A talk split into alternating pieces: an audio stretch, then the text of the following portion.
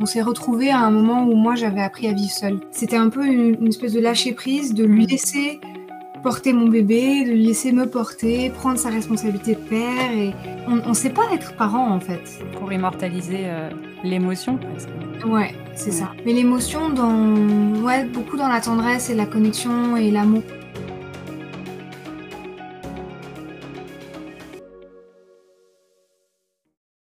Merci d'avoir accepté déjà euh, l'invitation, je suis super contente.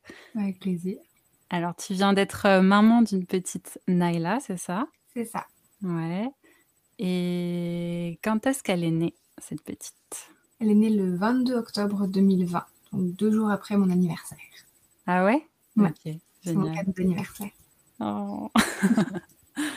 Donc ça lui fait là à peu près euh, octobre, Bientôt quatre mois. 4 mois. Mm. Ok. Justement, je voulais retracer avec toi un peu euh, l'histoire de Naila. C'est Mhm. vrai que tu en parles, euh, t'en parles un peu euh, sur les réseaux sociaux, euh, mais je me posais des questions. Par exemple, la rencontre avec le papa.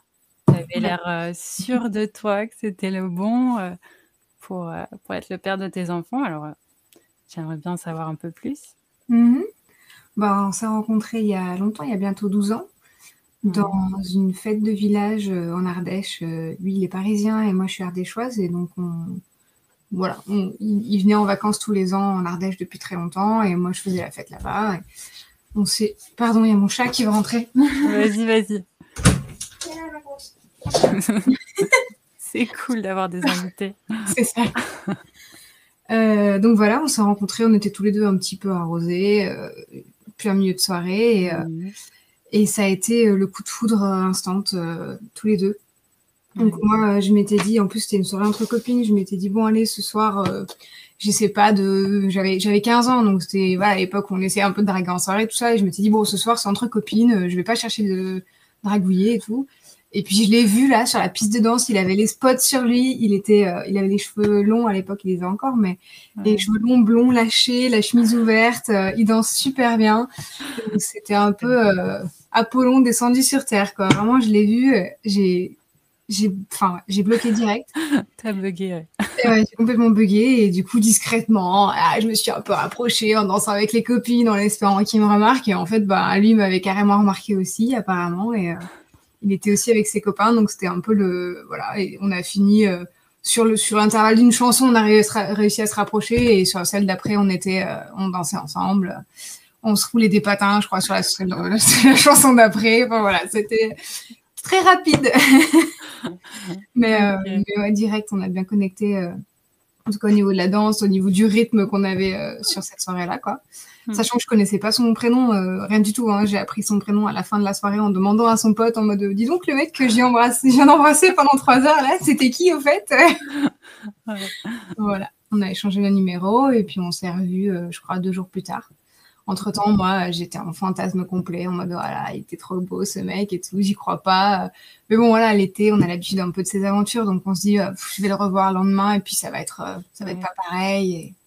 Ouais, ouais. Et en fait, je l'ai vu arriver et j'ai dit, ok, en fait, il est encore plus En fait, si. c'est bon. si, C'est bon, le fantasme continue, tout va bien. Exactement. Et, euh, et j'ai, et voilà, Hmm. c'est un peu le début de, l'aventure. On s'est, on s'est dit je t'aime peut-être au bout de deux, trois jours, je crois. Hmm. On Mais est, alors, du coup, c'est quand que tu t'es dit euh, Ah, je le verrais bien le, euh, comme papa Bah, euh, alors, je me suis enfants. pas dit ça tout de suite, tout de suite. Hein. Est-ce que c'était cette, cette soirée-là? Non, ça m'étonnerait quand même. Non, non, non. mais- Ah, bon, je, je l'entends pas dans le couloir. Non, je me suis pas dit tout de suite que c'était le père de mes enfants, parce que j'étais pas encore à une époque où je voulais des enfants. hein, mais, euh, Hmm. mais je, moi, c'était l'homme de ma vie, quoi. C'était. euh, Mais encore une fois, j'imagine, enfin, j'avais pas conscience à cet âge-là de, de ce que ça impliquait. On était dans une relation à distance, donc c'était un peu compliqué. Euh, on a quand même, on a une relation du coup qui a duré trois ans, puis on s'est séparés quand même au bout d'un moment. Hmm. On s'est Ouais. séparés pendant presque six ans.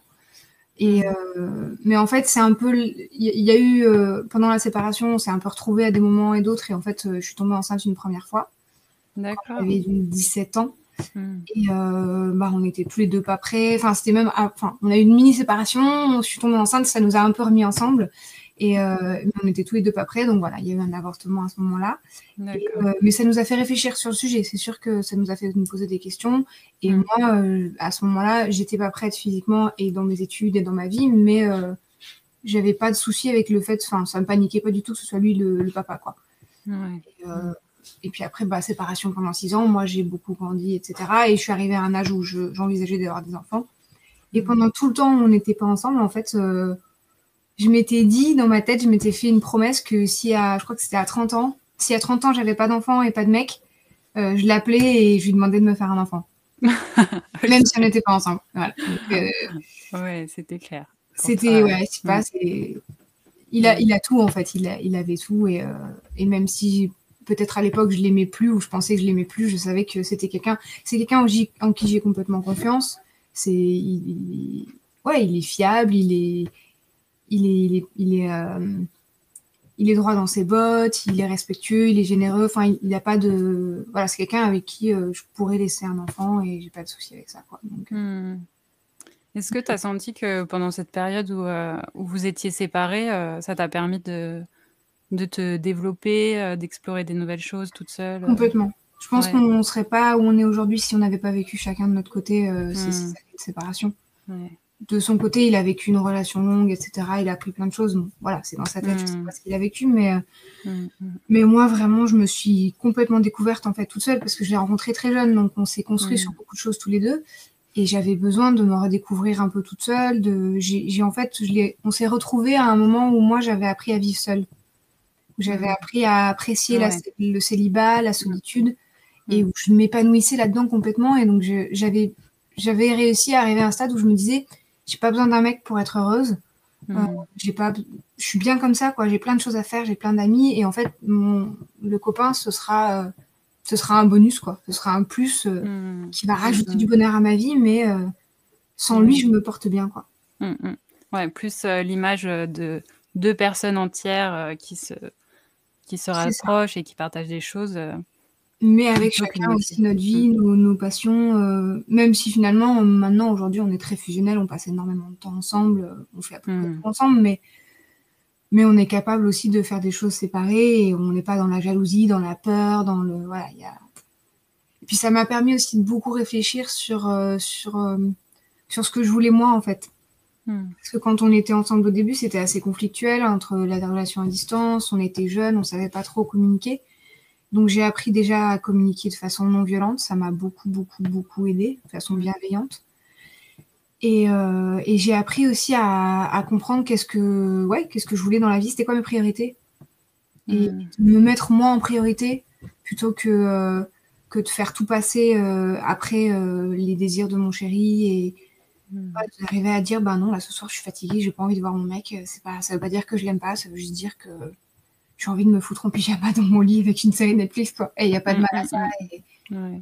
Et, donc, ça m'a beaucoup aidé de savoir aussi que je voulais des enfants, que je voulais une maison, un chien. Euh, c'est des choses que j'étais pas prête à, sacrifier sous prétexte que le mec est pas prêt ou qu'il il, il, veut pas s'engager, comme, comme beaucoup de.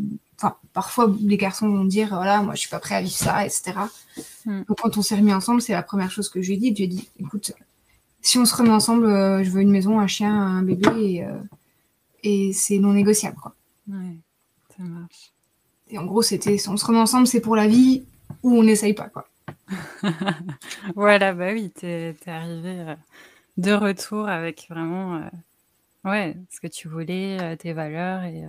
Ouais. je voulais, voilà, je voulais fonder une famille. J'en étais à un stade de ma vie où c'était ma priorité et, et je voulais que l'homme avec qui je vis soit capable de se projeter là-dedans euh, dans un futur proche. Quoi.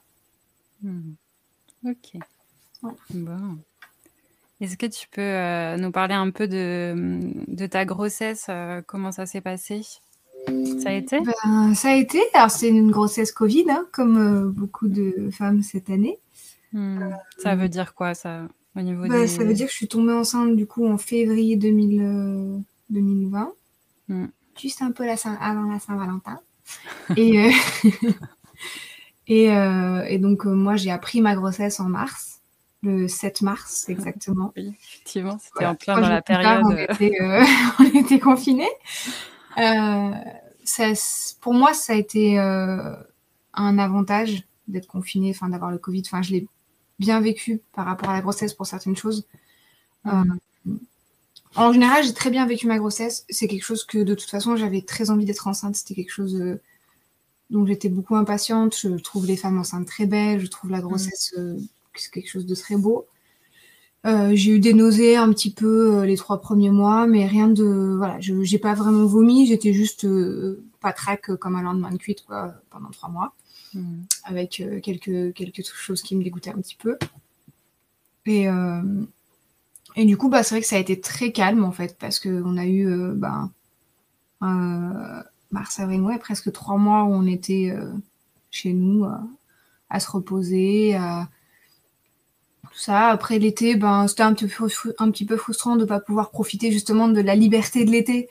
Parce que ben, j'étais déjà quand même bien avancée dans la grossesse, donc on n'a pas beaucoup pu partir en vacances, on n'a pas beaucoup pu faire euh, de rando, de balade, tout ça. Mais, euh, mais quand même, voilà, on a bien profité. On moi, j'en ai profité pour me détendre beaucoup. Comme je suis photographe de mariage, normalement, je devais avoir une saison assez chargée. J'avais 13 mariages et j'en ai fait que 3 finalement. Mmh, d'accord. Euh, c'était quelque chose qui m'angoissait pas mal de devoir faire des mariages enceintes parce que c'est quand même 10-12 heures de, de, travail debout, euh, à courir un peu partout. Et donc, euh, bah voilà, c'est bien tombé finalement. j'ai pas vraiment eu besoin de faire des mariages et quand j'en ai fait, c'était 3-4 heures, donc ça allait. Mmh. J'en ai, j'ai essayé de la vivre de façon la plus zen possible, de voilà, de parler à, ma, à mon bébé. Je savais pas si c'était une fille ou un garçon. On a gardé la surprise jusqu'à la fin. Euh, mais voilà, j'essaie de parler à mon bébé, de me détendre. De...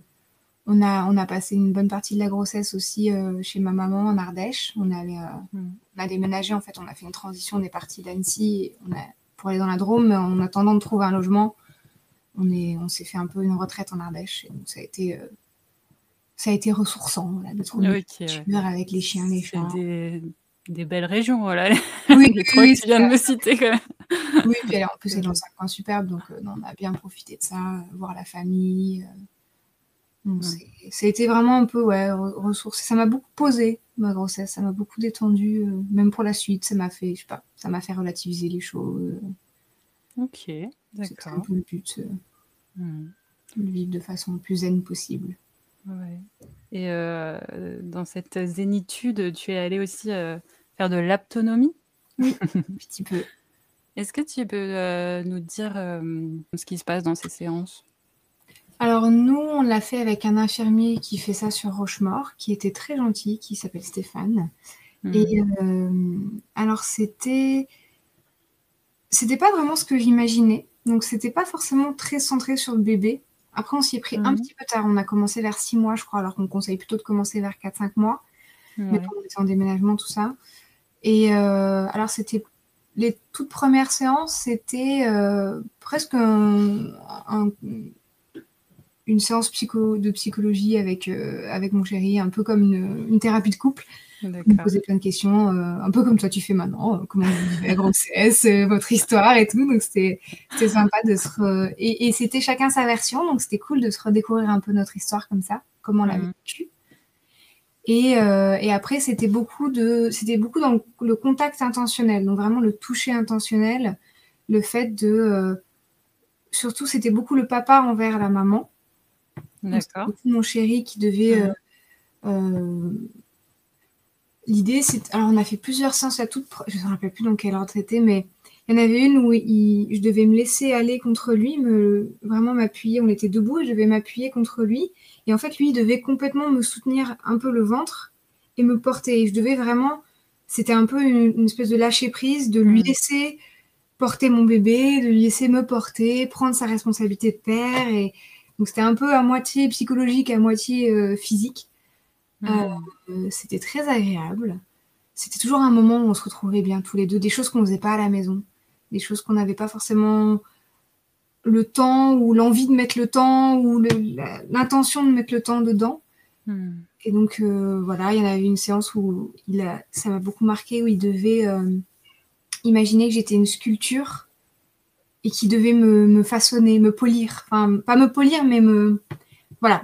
Te modeler. Les dernières touches, quoi. De, de, il avait, il avait, j'étais gravée déjà, mais il fallait venir ajouter les dernières touches pour adoucir tout ça. Et donc, il devait me caresser tout le corps mmh. avec cette vision-là. Et, et c'était, oh, c'était la détente complète, quoi. C'était le pied. Moi, j'étais. Mais c'était une retrouvaille aussi entre nous, une façon de se toucher qu'on n'avait pas l'habitude. Ouais, qui nous a forme d'exploration euh, pour vous deux. Ouais. Dans la relation, ouais. Exactement. Tu dis que c'était plus euh, euh, une connexion entre vous deux plutôt qu'une recherche avec le bébé. Après, il y avait aussi avec le bébé où vraiment il devait toucher le ventre et essayer de parler à son bébé. Alors, soit euh, à l'oral, soit simplement euh, dans sa tête, parce que c'est plus compliqué à l'oral quand il y a un mec, euh, enfin, quand il y avait le mec à côté, quand il y avait moi aussi. Mais simplement, voilà, de mettre ses mains sur mon ventre, de, de doucement essayer de, de guider le bébé à le suivre un petit peu. Alors, c'était plus ou moins efficace, mais on n'était pas dans la recherche de l'efficacité, on était vraiment dans, dans la recherche du moment, quoi. Hmm. Mais euh, d'arriver beaucoup à, à, placer le bébé aussi dans mon ventre. D'arriver à dire au bébé, voilà, prends ta place, euh, parce que j'avais le ventre vraiment beaucoup en avant. Moi, ça me hmm. pesait pas mal et, et, on entend la puce qui pleure. Ouais, et, euh, et, donc voilà, d'arriver à la mettre bien au fond du ventre, dans le dos, qu'elle qu'elle s'étale bien sur tout le ventre pour que moi, ça me soulage en fait et ça, hmm. c'était super impressionnant comment ça marchait bien, quoi. Vraiment de... Hmm. Des massages aussi des jambes et, un... voilà, des espèces de massages euh, pour ouvrir le bassin, pour... Euh, c'était vraiment plus de la relaxation et de la détente et de la connexion entre nous et, et avec le bébé un petit peu aussi. Euh. Vous avez continué après Non, on n'y est pas retourné. avec le Covid et tout ça. Et, on a envoyé un petit faire-part euh, à Stéphane. Parmi, j'imagine, tous ces faire-part euh, euh, non, on n'est pas retourné. Je sais que ça se fait aussi en post, natal mm. Mais ça me parlait moins. Ça me parlait moins. Et comme on a beaucoup, beaucoup de temps avec notre fille, on, je pense qu'on va un peu à l'instinct aussi. Mm. Ça marche. Ça a été la, naissance. Est-ce que tu as accouché à l'hôpital, c'est ça? Ouais, ça a été pas du tout comme on avait prévu. D'accord. Vous aviez imaginé un projet ou euh, même à l'écrit Enfin, c'était pas pas du tout, hein, mais on avait, en fait, on avait comme projet d'accoucher à la maison. D'accord. Ouais. C'était un accouchement à domicile, un AAD, ça s'appelle. Hmm. Euh, nous, ça nous parlait énormément euh, pour plein de raisons plein de raisons. Oui, qui sont que de toute façon, dès qu'on se renseigne un peu sur l'accouchement physiologique, on tombe vite dans l'accouchement à domicile et, et ça, nous, ça faisait sens en fait d'être dans un lieu qui nous parle, qui, qu'on connaisse, dans lequel on était vraiment à l'aise, d'avoir ce côté très intimiste. Moi, j'avais pas du tout envie d'intervention médicale en fait. Je voulais pas que le corps médical me vole une partie de mon accouchement, même si c'est pas leur volonté, hein, c'est pas de. Mais ouais, je voulais que toute mon ocytocine soit pour mon bébé. Je voulais que, mm. naisse dans un, dans un environnement intimiste, euh, chaud, euh, sombre, euh, cocon. Et, et, en fait, ben, ça n'a pas été possible du tout parce que j'ai perdu les os donc, le matin tôt, à 6 h du matin. Et j'avais un liquide amniotique teinté. Et donc ça, c'est, était un petit peu vert. Ça veut dire que le bébé a fait caca dans le ventre dans le, dans le liquide. Et ça, c'est un signe euh, qui fait qu'on est obligé d'aller à la maternité. On ne peut pas faire d'accouchement à domicile dans ce cas-là. Hmm. J'avais appelé ma sage-femme qui m'a dit de bien regarder la couleur du liquide. Et, et donc, elle m'a dit voilà, c'est teinté, même si c'est légèrement, je suis obligée d'aller à la maternité. Ouais, c'est la sécurité, quoi. Ouais. C'est ça. Parce qu'il y a des risques d'infection, en fait, pour le bébé. Et, euh, et eux, ils peuvent pas prendre ce risque-là, en fait. Les sages-femmes sont obligées de, de se protéger comme elles ont beaucoup de contraintes euh, Hmm. d'ordre sécuritaire justement. Donc j'ai donc j'ai accouché, j'ai voilà, j'ai perdu les os à 6 heures du matin. Euh, j'ai pas réveillé mon chéri tout de suite. j'ai attendu un petit peu, je me suis dit je vais le laisser dormir, il y avait rien d'urgent, j'avais pas de contraction, rien du tout. Puis au bout d'un moment, je me suis dit bon quand même. Alors je l'ai réveillé tout doucement, j'ai dit chéri, je crois que j'ai perdu les os. Il était là, qu'est-ce qui se passe? Une fois qu'il a capté, il s'est réveillé. Quoi hein, C'est pour aujourd'hui? C'était, ouais, mais c'était marrant parce que je m'attendais un peu à la panique, justement, perdre les os. Enfin, et en fait, on était tous les deux très zen, très posés, en mode. euh, Bon, ben voilà, on va rencontrer notre bébé aujourd'hui, c'est cool. euh. Alors, on a commencé à regarder si on avait tout dans la valise de maternité au cas où. On a, comme, voilà, on a discuté un petit peu. Puis donc, on a dû appeler la maternité. Ils nous ont dit de venir, mais qu'il n'y avait rien d'urgent. Et donc, on y allait vers midi à peu près, le temps de tout préparer. Hmm. Euh, et j'avais toujours pas de contraction en fait. Enfin, j'en avais des très très très légères, un peu. Je sentais que ça se contractait un peu toutes les 10 minutes, mais c'était pas, pas du tout douloureux quoi. Hmm. Donc, ça n'a a- pas l'air d'être euh, d'avoir été difficile pour toi de, de faire un peu ce deuil-là, de pas accoucher à la, à la maison. Non. Tu t'es ouais, tu t'es Non, adapté. je pensais que ce serait beaucoup plus difficile que ça parce que c'est vrai qu'on était vraiment planifié là-dessus. On, avait, on, avait, on savait qu'il y avait une possibilité de maternité, mais euh, on n'était vraiment pas parti pour. Et étonnamment, je sais pas, j'étais zen encore une fois. Je me suis dit, bon, bah, c'est comme ça, c'est que ça devait se passer comme ça. Hmm. Et tant pis, tant pis, tant mieux. Et j'ai pas pleuré, j'ai pas été déçue. Je me suis juste dit, bah, on y va, quoi. Et, euh, et parce que aussi c'était pour la sécurité de mon bébé, que j'avais pas, j'allais pas remettre en cause euh, des causes médicales, quoi. Et même maintenant, avec du recul, euh, avec comment ça s'est passé, je pense que je suis contente d'être allée à la maternité. Euh, je sais pas comment j'aurais vécu à la maison, hein, mais euh, je l'ai bien vécu à la maternité parce que du coup, voilà, on y est allé à midi, ils nous ont fait un monito. J'étais, j'étais ouverte à 1, donc euh, rien de. Ça, ça avançait petit à petit, il n'y avait pas de souci. Et donc, ils nous ont mis dans une chambre en attendant et on s'est posé. Moi, j'ai commencé à avoir des contractions un peu vers 14 heures. Donc, j'ai commencé à regarder un petit film à la télé et, et à essayer de faire des. oui pas loin, pas du tout. J'ai beau squatter, euh, peut-être que le tétou de maman, y On va essayer le tétou de maman pour s'endormir. Voilà, c'est bon. C'est branché. C'est branché, c'est bon. Ça marche. Je disais oui, euh, contraction vers 14 heures. Euh, et en fait, ça allait très vite en termes de- d'intensité des contractions. C'est vite passé de euh, presque rien à euh, je douille quand même pas mal Hmm. les 2-3 minutes. Et puis après, euh, c'est devenu très douloureux. Attends, ma puce. C'est devenu très douloureux, très rapproché. Donc j'avais toutes les une ou deux minutes, j'avais une contraction, voire vite toutes les 30 secondes. Et j'avais très très mal dans le bas du dos. Mm. Et donc en fait, j'ai demandé la péridurale euh, très rapidement. Moi qui étais Mm. partie sur un truc complètement physio, euh, j'avais vraiment vraiment mal. Hmm. Et je, je pensais pouvoir gérer, en fait, euh, au bout d'un moment, plus du tout. J'étais complètement débordée par les contractions. Et le, tout- le su- truc, c'est que j'étais pas du tout dilatée. Donc, euh, quand ils sont arrivés, ils m'ont dit bah, Vous êtes à, même pas vous êtes à deux. On peut pas vous mettre la péridurale avant trois. Donc, il va falloir attendre un petit peu. Donc, euh, j'ai attendu un petit peu. On a essayé de, voilà, de faire des respirations, de se mettre sur le ballon. On voulait un moment, on s'est dit, vas-y, on va marcher un peu. J'ai tenu jusqu'à la porte de, de la chambre, jusqu'à ce que je dise, non, non, non, non, non, on va se remettre sur le lit. C'était très bien sur le lit. Euh, mon chéri a été là presque tout le long. Enfin, il a été là tout le long à me faire un peu des massages dans le dos, etc. Et euh, j'ai redemandé la péridurale. J'étais toujours pas dilatée. J'avançais pas du tout. Ils m'ont quand même mis du Nubin, ça s'appelle. Donc, c'est une espèce de dérivé de morphine pour, euh, pour apaiser un petit peu. Hmm. Et euh, ça m'a ça m'a shooté quoi un petit peu pendant euh, une heure, une heure et demie. Euh, ça m'a pas mal apaisé. J'avais quand même mal, mais ça m'a pas mal apaisé. Puis c'est revenu au bout d'une heure, une heure et demie où j'avais vraiment de nouveau très très mal. J'ai redemandé la péridurale une troisième fois. J'étais toujours pas dilatée à trois, donc toujours pas. Mais par contre, euh, par contre, je pouvais pas, euh, je pouvais pas reprendre de Nubin parce qu'ils en avaient donné il y a pas longtemps. Et finalement, on a pris une douche pendant, je crois, une heure, une heure et demie. Et je suis passée à 10 euh, pendant ce temps-là, en fait. Donc, l'accouchement a duré euh, 7 heures en tout, entre vraiment le début du travail et, et l'accouchement en lui-même. Donc, je suis arrivée à, à- Donc, je t'ai dit, à 14h, ça a commencé, et à 20h43, elle est née. Hmm.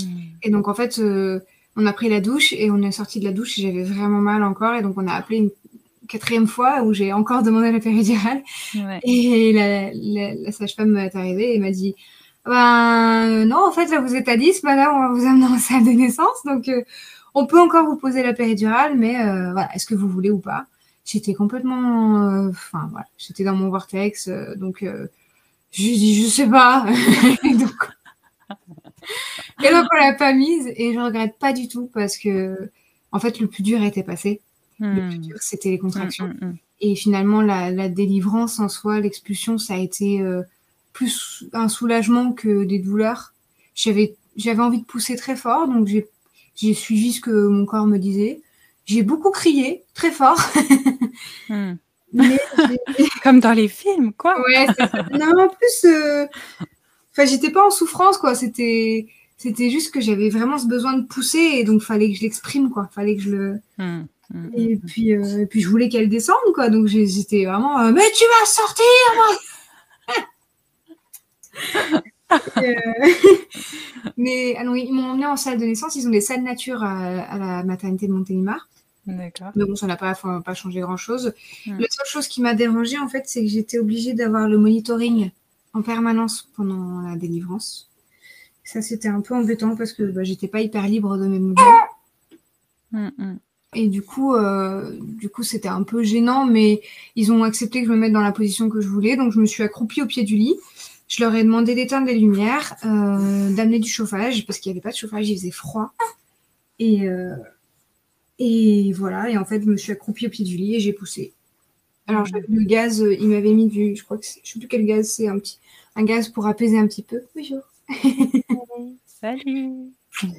et le plus douloureux, ça a été le cercle de feu, donc le passage vraiment de, au niveau du, du vagin, quoi, quand sa tête a commencé à sortir. Hmm. Et là, euh, j'avais tellement mal que j'ai pas attendu la prochaine contraction pour la faire sortir. Hmm. Je savais qu'il y avait sa tête qui était à moitié sortie et la sage-femme me disait, euh, voilà, elle est presque là. Et du coup, j'ai dit, allez, vas-y, je donne tout. j'ai poussé fort, fort, fort, fort, fort. Et ploup, elle est sortie comme un boulet de canon. Et donc, c'est la sage-femme qui l'a attrapée, qui me l'a donné tout de suite. Elle a dû la porter euh, une seconde, le temps de me la passer. Hmm. Et voilà, je l'ai attrapé, je l'ai serré contre moi. J'avais une tête, mon, chéri m'a dit, et je me rappelle, j'avais la tête, euh, je devais avoir des yeux enfin en la taille d'une soucoupe chacun, quoi. Vraiment euh, choquée. Mais c'est un bébé, c'est vivant, c'est sorti de moi. C'était très impressionnant. Elle est sortie, euh, je crois que de l'instant où elle est sortie, elle a commencé à pleurer, à hurler. Donc voilà, on n'a pas eu de soucis, elle était en très bonne santé, en pleine forme. 3 kilos, un petit, petit bébé, du coup, parce qu'elle est née trois semaines en avance. 3 kg, 47 cm. T'étais un, peu, euh, un peu sidérée, c'est ça? Ouais, moi j'étais complètement sidérée. Moi. vraiment choquée. Mais, on met en bien, mais voilà. On n'a pas regardé tout de suite si c'était une fille ou un garçon. D'accord. c'était, en fait, c'était tellement pas la priorité que ils m'ont posé, dessus, on lui a fait des câlins, on a fait la tétée d'accueil. Elle n'a pas réussi à téter. Hmm. Euh, et, donc voilà, 5-10 minutes après, au bout d'un moment, je crois que c'est moi qui ai demandé au fait, euh, c'est une fille ou un garçon? On n'avait pas encore coupé le cordon, je crois, d'ailleurs, quand on a regardé. Il me semble mhm. parce que ça gênait un peu pour regarder. Et on m'a dit que c'était une petite fille. Voilà. Et comment ça s'est passé la rencontre dans les, bah, dans les mois à venir euh? C'est compliqué les trois premiers mois. Alors c'était euh, déjà très compliqué par rapport à l'allaitement parce que J'adore, elle, elle doit être attirée par les images. Ouais, regarder l'écran. Tu vas regarder l'écran, ça bouge. Ça brille, hein. Ouais. Euh, les trois premiers mois, c'est assez compliqué parce que elle, elle, a, elle avait un frein de langue. Ouais. Je vais la ramener à sa, à sa mamette parce qu'on va pas y arriver sinon. vas-y, vas-y. Oui, on va rester sur la conversation. Et oui. Maman? On remballe tout ça. tchac, tchac, tchac. Tchac, tchac. Euh, oui, donc elle avait un frein, elle, elle avait un frein de langue restrictif. Ouais. Euh, nous, euh, c'est nous qui avons demandé à regarder ça à la maternité parce que eux, ils n'avaient pas forcément regardé cette piste-là. En fait, elle n'a pas su téter du tout. Donc la tétée d'accueil, elle n'a pas réussi. J'ai des vidéos mmh. encore où elle pleure, elle n'arrive pas à s'accrocher au sein. Mmh. Et on a passé quatre jours à la maternité parce qu'en plus, comme elle était, euh, elle avait le, liquide teinté, il fallait qu'il fasse plein d'analyses. Euh, elle avait des électrodes sur le corps euh, pendant les trois premiers jours. Hmm. Et je crois que tous les quatre heures, il venait checker son pouls, etc. etc. Et, et, du coup, elle a pas su téter. il fallait vraiment lui mettre le sein dans la bouche et la tenir. Et, et elle prenait pas beaucoup. Donc, on l'a complémenté à la pipette. Hmm. Moi, j'exprimais mon lait manuellement. Et on est, ils ont coupé le frein en partie à la maternité, mais euh, ça a été fait. Euh, ils sont pas formés pour ça, donc euh, ils l'ont ils l'ont fait comme ils pouvaient, mais c'était pas pas complet. Et en fait, arrivé à la maison, ça marchait toujours pas, ça suffisait pas, elle arrivait pas.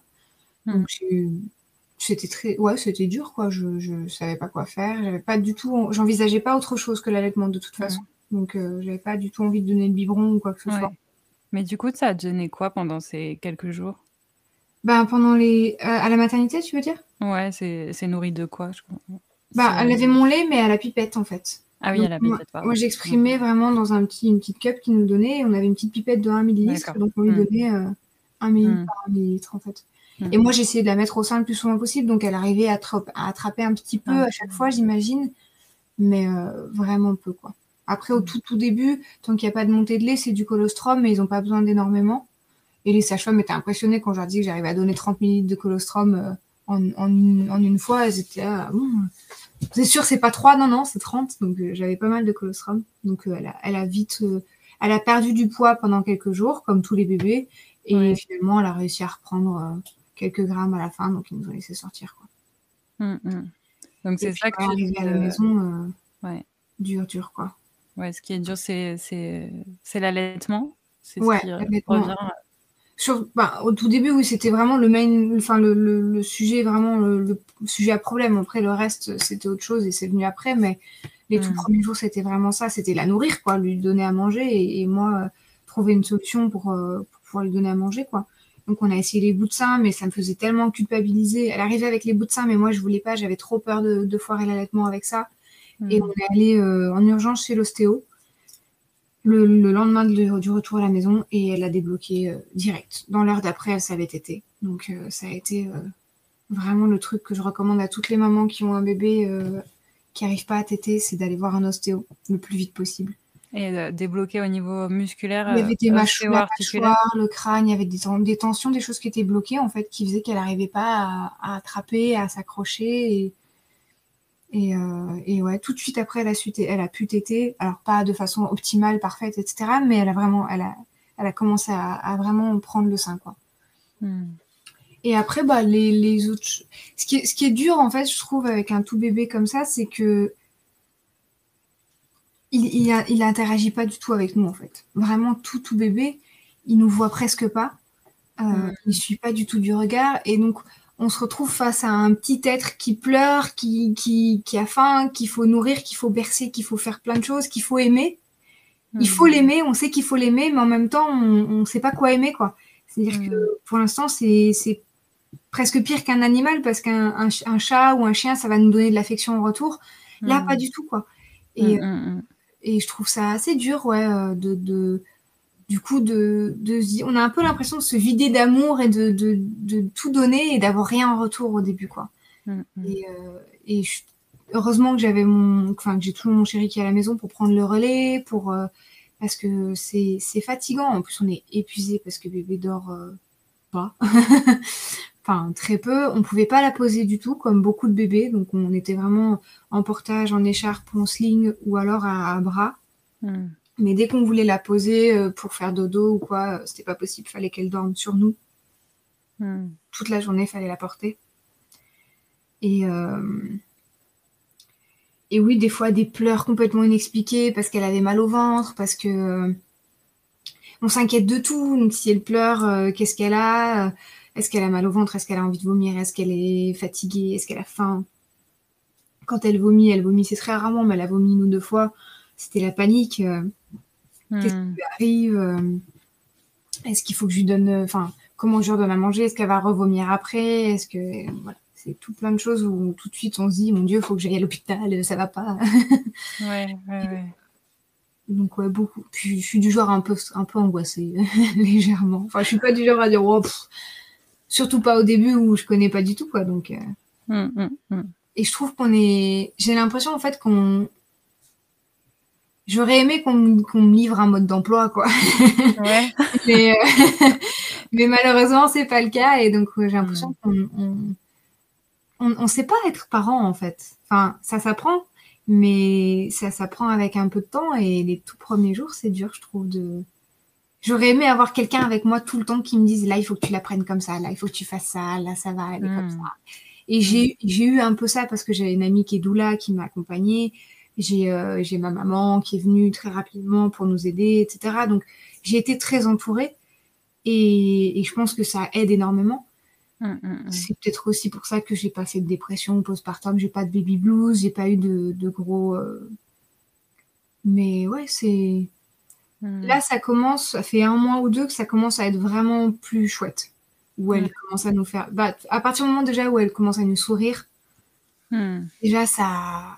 Ouais, quand Voilà, on a une connexion euh, qui se crée quoi. hum, hum. Ouais, une sorte de feedback euh, de Ouais. quoi. Tu t'en sors bien, maman.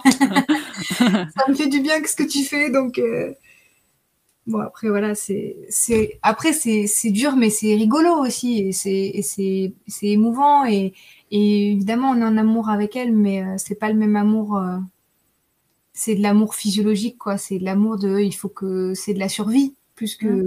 de l'amour vraiment je pense et euh, Hum, hum. et donc c'est vrai que j'avais hâte, et j'ai toujours hâte qu'elle grandisse encore un peu, quoi. Qu'on arrive vraiment dans ces périodes où elle commence à babiller, où elle commence à, à vraiment à attraper des choses, à interagir, à, à réagir à des choses. euh. Là en ce moment, elle se réveille le matin avec un grand sourire, et c'est vrai que ça. C'est plus, c'est plus chouette qu'un ouah Ouais, ouais, ouais. Mm. Un ouin et, euh, et je te vois pas très bien, maman. euh, T'es un peu flou là. Ouais, c'est ça. c'est ça, ouais. Puis, puis les bisous, c'est presque une agression au début pour eux, parce que c'est, c'est, enfin voilà, ils connaissent pas encore tout ça, donc c'est vrai qu'on, Hmm. Non, Mm. ouais, c'est, ça nous perd un peu comme.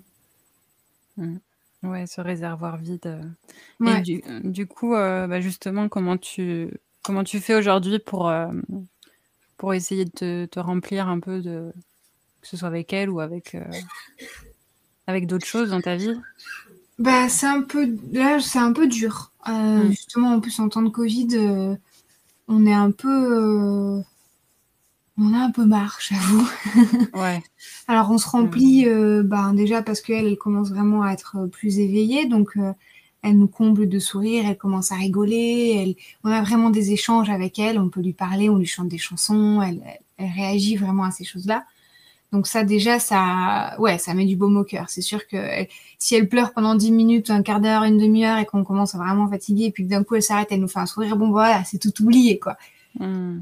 Mais c'est vrai que d'être H24 tous les deux, enfin tous les trois avec notre fille, euh, ça pèse, ça commence à peser beaucoup. Et, on se sent un peu vidé, un peu, un peu. On a besoin, ouais, on a besoin de social quoi. C'est vrai que là, euh, ces temps-ci, euh, dès qu'on peut voir euh, des amis ou de la famille, on essaye un maximum parce que on, on s'imprègne quoi de contact social, même si c'est pas forcément physique, juste de pouvoir euh, parler à d'autres gens que notre enfant qui nous comprend encore un peu à moitié. Ouais. Et nous, euh, bah voilà, au bout d'un moment. Après, on, on, on est très bien tous les deux, donc on n'a pas de souci à vivre que tous les deux, euh, tous les trois entre maintenant, mais on a plein de discussions, on se, on se dispute jamais, on, toujours, on rigole beaucoup, donc euh, c'est, on se, on se convient à nous deux finalement, mais, mais ouais, on a, là, on a besoin d'interaction sociale. euh, Hmm, c'est autre chose que de penser à notre fille et à ses caca et à ses pipis et est-ce qu'elle a bien mangé et, et, euh, et avec quelle couleur son caca aujourd'hui. C'est ça nos sujets de conversation finalement. Bah oui, ouais. Ouais, peu, euh, on tourne un peu en rond quoi. Donc euh, ouais, là on... on a besoin de se remplir ouais. On se sent. Et puis moi c'est vrai que c'est là je suis un peu en train de remettre en question l'allaitement aussi justement par rapport à- par rapport un peu au fait que ce soit pesant, que je sois sa seule source de nourriture euh, parce que pour l'instant elle prend ni le biberon, ni la cup, ni le dalle, enfin elle prend rien d'autre que, que que mes seins. Hmm. Et donc c'est c'est pas fatigant en soi, mais c'est c'est une pression et une charge mentale en fait euh, qui est compliquée à gérer et Mm. qui fait que là par exemple ben, quand je veux travailler, quand j'ai un rendez-vous client, parce que j'ai repris un peu le travail, je travaille à la maison, mais j'ai quand même repris le travail et des fois je dois partir en séance. Bah voilà, je sais que je vais être interrompue, je sais que si je pars en séance, bah faut que je la laisse à son papa, mais que potentiellement elle va avoir faim, qu'il va devoir gérer un bébé en crise euh, qu'elle va rien prendre d'autre en attendant que je rentre, donc il faut que je me dépêche. il y a toujours Mm. cette espèce de course contre la montre de me dire je peux pas partir plus de deux heures parce qu'après elle va avoir faim. Il faut bien timer les moments où elle tète. Mm. Et, euh, et c'est dur quoi de me dire euh, là si je pars, euh, si j'ai besoin, ben, ma fille elle va, elle va. Là je suis partie une journée sur Paris et euh, quand je suis rentrée, euh, elle avait presque rien pris de la journée quoi. Donc c'est Mm. c'est le genre de choses qui est un peu, un peu pesante et qu'il faut euh, toujours un peu ajuster en fonction, s'écouter aussi. Et moi, je sens que, que ça, ça peut devenir une contrainte et que du coup, je veux pas vivre comme ça. Quoi. Donc, Ouais, ouais, ouais. C'est un, c'est un questionnement en ce moment. c'est ça.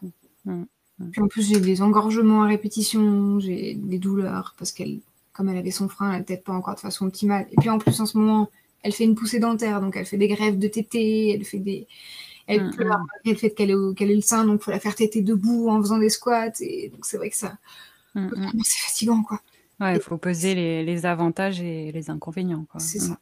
Et puis mm. comme c'est un moment tellement intime avec elle, je veux le vivre de façon positive. J'ai pas envie d'être en, en souffrance et, et de d'appréhender chaque tété, quoi. Mm, mm. C'est voilà, des réflexions en ce moment, en tout cas. Mais bon, pour l'instant, la réflexion se limite à ma réflexion, puisqu'elle ne prend de toute façon pas de biberon. Donc, Ouais. c'est pas, c'est elle qui choisit pour l'instant, pas Mm. vraiment moi. Ça marche. Donc, du coup, tu vas reprendre, enfin, tu es en train de reprendre euh, le travail. Tu es photographe, Mhm. c'est ça? Et euh, qu'est-ce que tu prends en photo alors? Dis-moi. Les gens qui s'aiment, Les gens qui s'aiment. c'est ça, c'est à peu près ça, parce que ça s'applique un peu à tout. euh. En gros, je suis photographe sociale, on appelle ça. Ah ouais, ça, ça a un nom comme ça Ouais, photographie sociale, donc c'est euh, photos de mariage, famille, couple, euh, bébé, grossesse, euh, accouchement. J'ai un accouchement prévu euh, en août, là, cette année, si tout va bien. Donc, euh, Mhm. tout ce qui tourne autour de la famille et du couple, en fait. Mm. Mm, mm. Et comment ça t'est venu ça? C'est euh, c'est arrivé en même temps que, que ton désir d'enfant ou pas du tout? C'était vraiment avant euh, Euh, je pense pas, c'est un peu, c'est un peu bizarre, j'arriverai pas à décrire un déclic euh, Mm. pour ça. Je sais que je fais de la photo depuis très longtemps, hein. je fais de la photo depuis mes 14 ans, je crois que j'ai eu mon premier réflexe. parce que voilà, j'étais curieuse de faire des photos de paysages, d'objets, d'insectes, voilà, de m'amuser avec ça, quoi. Ouais. Et, euh, mais à la base, moi, mon métier de, de formation, c'est euh, animatrice de dessin animé. D'accord. Euh, animatrice, ça veut dire Je, quoi? fais, je, je faisais bouger les personnages, je faisais vivre les personnages de dessin animé. Donc, Hmm, trop cool. soit en dessin, soit en 3D à l'ordinateur. Mm. Euh, donc c'est quand même quelque chose de très centré sur les émotions, sur le fait de transmettre des émotions à, à un- à une audience et de faire vivre les choses. Donc ça me paraît assez cohérent finalement quand j'y repense. Euh, c'est beaucoup d'observations euh, des gens, de leur, euh, de, de- des signes que les gens ne revoient pas. Enfin, il y a beaucoup de choses très subtiles dans, dans, dans l'acting. Enfin, en fait, c'est un peu du, c'est un peu de l'acting. C'est un peu comme si j'étais une actrice, sauf que c'est pas moi qui joue, c'est mes personnages en fait. Hmm. En soi, je suis, un- je suis actrice à enfin, j'étais actrice à travers mes, mes personnages. Et, euh, et en fait, c'est un métier qui m'a passionnée pendant quelques années. Et puis, au bout d'un moment, je sais pas, ça me, me convenait plus. Et entre, entre temps, je faisais toujours de la photo. Et, mais la photo, à un moment, ça m'a, ça a commencé à, me- à me lasser aussi de faire des photos qui n'avaient pas de sens, en fait. Dire que prendre des photos euh, des, des coccinelles dans le jardin, bon, bah, c'est rigolo, c'est chouette, on s'amuse, on comprend son appareil photo, on joue avec euh, les réglages et tout, mais en soi, pour moi, ça avait, ça, ça, ça transmettait rien, en fait. Hmm. Et, euh, et pendant que je travaillais, un jour, j'ai un, un- un ami euh, du travail, un collègue qui, qui m'a dit qu'il allait se marier. Mm. Et je sais pas pourquoi, mais je lui ai dit, vas-y, si tu veux, je fais tes photos de mariage. Mais vraiment, j'ai aucune idée de pourquoi je lui ai proposé, quoi. Juste, j'avais envie de faire de la Mm. photo et je sais pas, ça m'a parlé. Et donc, je lui ai proposé, il m'a dit, ouais, carrément, alors que j'avais jamais fait, enfin, je lui ai montré des photos que j'avais fait. J'avais jamais fait de photos de, j'avais fait quelques photos de mes copains, copines. Si, je faisais beaucoup. Si, je faisais beaucoup de photos quand parce que j'ai une grande sœur qui a trois enfants. Ouais. Et donc, à chaque fois que j'allais en famille, je faisais beaucoup de photos de la famille. Donc, les photos des anniversaires. euh, et j'aimais beaucoup faire des photos des enfants. J'ai des très belles photos de, de, de mes neveux et nièces, de ma famille. euh, et ça, j'aimais beaucoup, ouais. Donc, je pense que ça a dû jouer un petit peu, peut-être. Euh, donc, je lui ai montré quelques photos comme ça que j'avais faites et tout. Et, et, ça a branché. Et du coup, j'ai fait son mariage et ça a été un peu le, le, déclenchement du truc où je me suis dit, ah ouais, pas bête. J'ai commencé à me renseigner sur le sujet et, et à me former un peu toute seule via YouTube, en fait, principalement. J'ai fait des, formations en personne avec d'autres photographes aussi. Puis j'en ai fait un, puis j'en ai fait un autre, et puis euh, je me suis dit, allez, je vais demander à des amis de poser pour moi, pour faire des photos, enfin, poser, de faire des séances photos de couple euh, avec moi, et, et voilà, ça s'est lancé petit à petit comme ça. Est-ce que tu sais euh, par quoi ton œil il est attiré quand tu prends en photo? Ce moment où tu décides de, de cliquer, c'est souvent quel moment? C'est les moments de tendresse, de connexion. C'est, hmm. de toute façon, hmm. c'est, vraiment quand j'ai fait un peu une, introspection il n'y a pas très longtemps, justement, sur euh, c'est quoi qui me fait vibrer dans la photo, qu'est-ce que je veux transmettre. Mon, mon pourquoi, on appelle ça en marketing. Et mon pourquoi, c'est ça, c'est la connexion entre les gens. C'est vraiment le moment où, où ils se laissent aller et où ils vont fermer les yeux, ou alors ils vont se regarder dans le blanc des yeux et, et se dire je t'aime, ou se le dire avec les yeux, ou se le dire avec les mains, mais ils vont, ouais, en fait, c'est des moments où je me dis, moi, quand je suis avec mon chéri, par exemple, il y a des moments où on se fait un câlin et je me dis, putain, qu'est-ce que j'aimerais que quelqu'un soit là pour prendre ça en photo parce que c'est beau quand même. Parce que là, on se dit qu'on s'aime, parce que là, on est tendre, on est beau. Et c'est ça que je veux prendre en photo, en fait. Ouais, pour immortaliser euh, l'émotion presque. Hein. Ouais, c'est ça. Mmh, mmh. Mais l'émotion, dans, ouais, beaucoup dans la tendresse et la connexion et l'amour. Parce que ça peut être aussi, il y, a des, y a des photographes qui sont plus concentrés sur les émotions, euh, le rire, euh, les pleurs. Euh, hmm. le, hmm, hmm, voilà, moi, c'est plus vraiment tout. Sur un mariage et sur une séance, je vois les photos qui me, qui me restent, les photos que je livre. C'est. Ouais, ça va être de la tendresse, de, de l'amour mais pas de l'amour en mode oh là hyper euh, surjoué quoi. C'est sincère, vraiment l'amour sincère. Donc le moment où ils arrivent en fait à à oublier que je suis là quoi. Mmh. Et mmh. à se dire clairement. Et, et ça après c'est tout un. C'est là que mon métier rentre vraiment dans, dans une prend son sens et, et où c'est c'est pas juste de prendre une photo, c'est tout ce qui amène à cette photo qui est qui est hyper intéressant et qui est un boulot énorme finalement. Ouais. Et justement, euh, tu veux nous parler un peu de, tes outils euh, Quelle est ton attitude à toi? Bah, C'est quelque chose qui est en développement en permanence parce que chaque personne est différente, donc chaque couple va être différent. Donc je peux pas, j'ai pas de mm. recette magique, on va dire.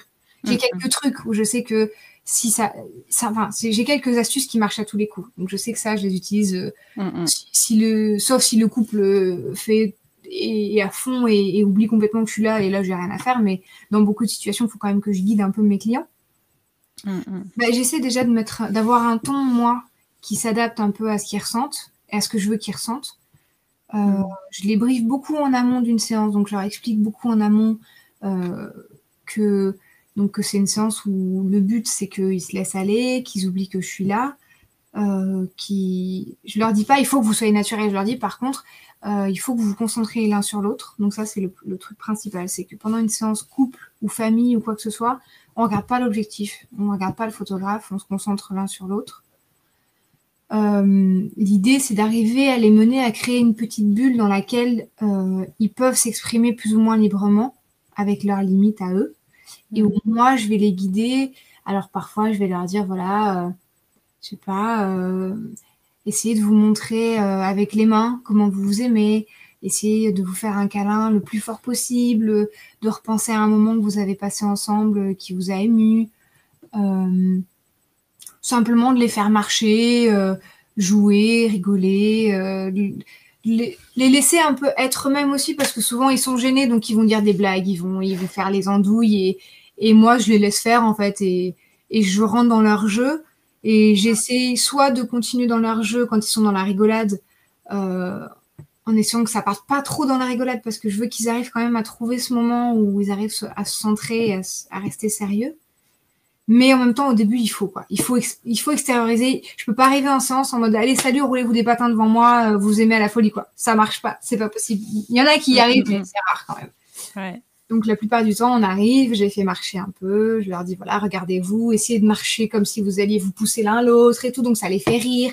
Ils vont vous marcher en vous regardant dans les yeux, en essayant de vous embrasser, donc comme ça ils essaient de s'embrasser. J'ai des moments super rigolos parce que ils se cassent à moitié la figure, ils s'embrassent, ils sourient, mais ils se regardent, donc ils me regardent pas moi. Et en fait, euh, avec ça, on arrive à capter les petits moments entre en fait. Mmh. Hmm. Et après, petit à petit, quand je sens qu'ils arrivent à se poser un peu plus, qu'ils ont arrêté tout le côté euh, on se fait des chatouilles, euh, on se fait des proutes sur la joue et on se lèche les joues, euh, comme ils font à peu près tous. Là, j'essaie de les mener vers. ça va être, on utilise un peu des invitations. Donc, je vais leur demander, par exemple, de, de se dire l'un l'autre trois raisons pour lesquelles ils sont ensemble, hmm. de se parler d'un moment particulier, de souvent, je les mets simplement, je leur dis voilà, mettez-vous face à face et essayez de vous faire des câlins, de jouer avec vos cheveux, de vous caresser le visage, de, vous redécouvrir un peu, euh, soit en fermant les yeux, soit. Enfin, voilà, c'est très. J'essaie d'appliquer un peu ce que j'ai appris à l'autonomie aussi, justement, qui je trouvais qui était ce côté reconnexion.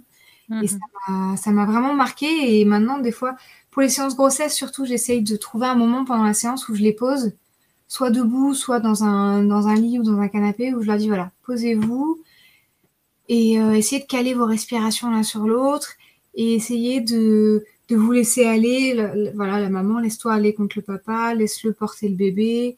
Euh, le papa, essaie de redécouvrir les formes de ta femme parce que ben tu la connais pas comme ça finalement, tu la connais probablement depuis des années d'une certaine manière et là elle a des formes, un corps complètement différent et euh, souvent je dis voilà essaie de le redécouvrir avec tes mains et, à travers ton toucher de lui montrer, de lui faire sentir que tu la trouves belle, que ses formes tu les trouves belles, que tu la trouves forte, que tu la trouves... Euh, enfin voilà, ce côté aussi femme forte, puissance féminine, féminin sacré, j'ai envie que... J'essaie d'amener vers ça aussi, ouais. Hmm. encore, ça dépend toujours des séances euh, et, des, et des couples. Il y en a qui vont être très réceptifs et d'autres qui vont jamais arriver à passer un certain cap. Et c'est pas mm. grave, en fait, on arrive toujours à avoir des belles photos et, euh, et quand vraiment je sens qu'ils sont bloqués parce qu'ils sont une gêne ou quoi, bah, je sors les, astuces qui marchent à tous les coups et, et, on fait toujours des belles photos, ils sont contents et, et on passe un bon moment. Le but, mm.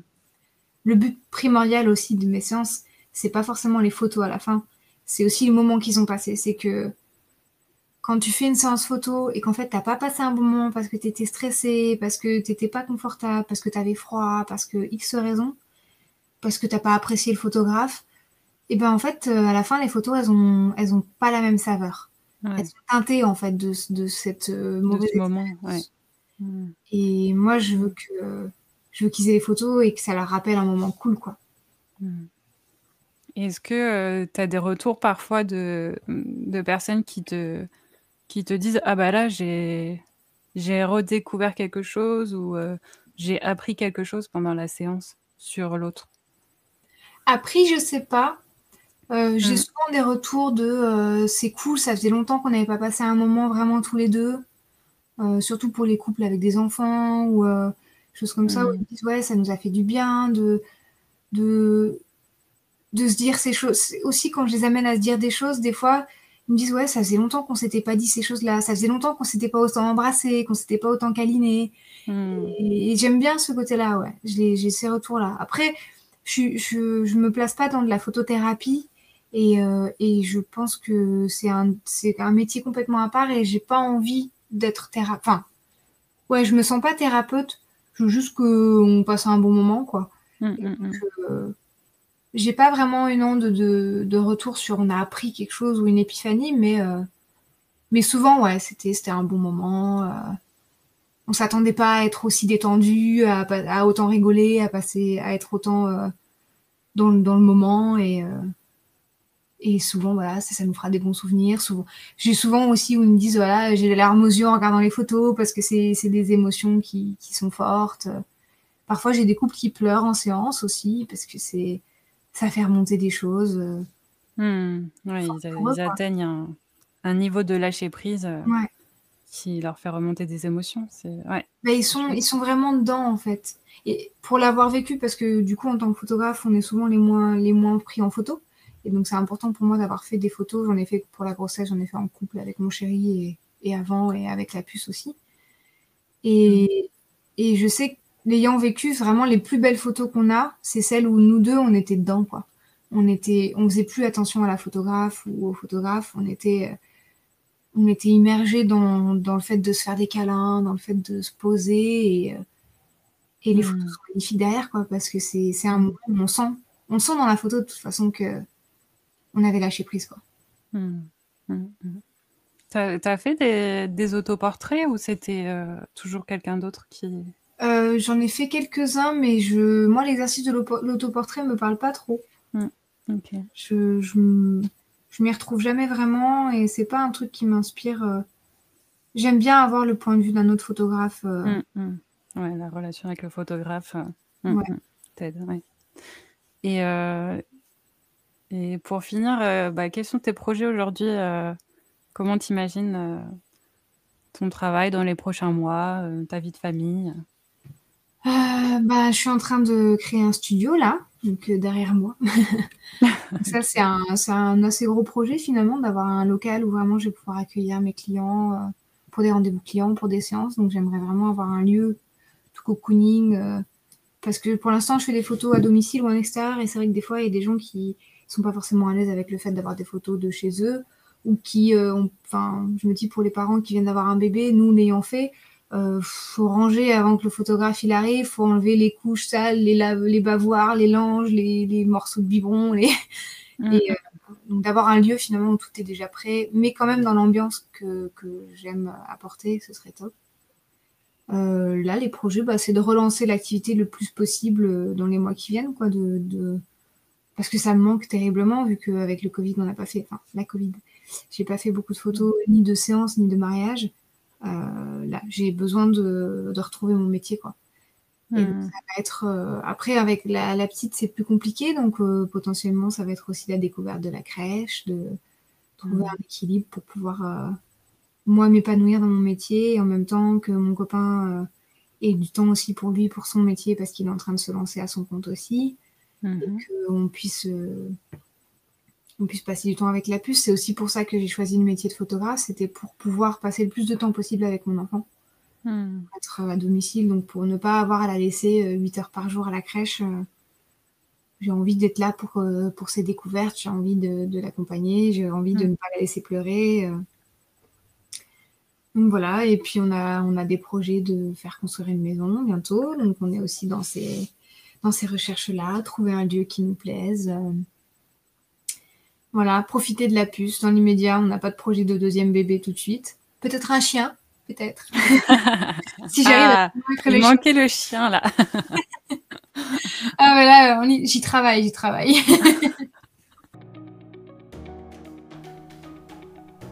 Merci d'avoir écouté cet épisode. Retrouvez nos liens sur votre réseau social préféré, Facebook, Instagram, Twitter ou encore Clubhouse et on se retrouve au prochain épisode. À très bientôt.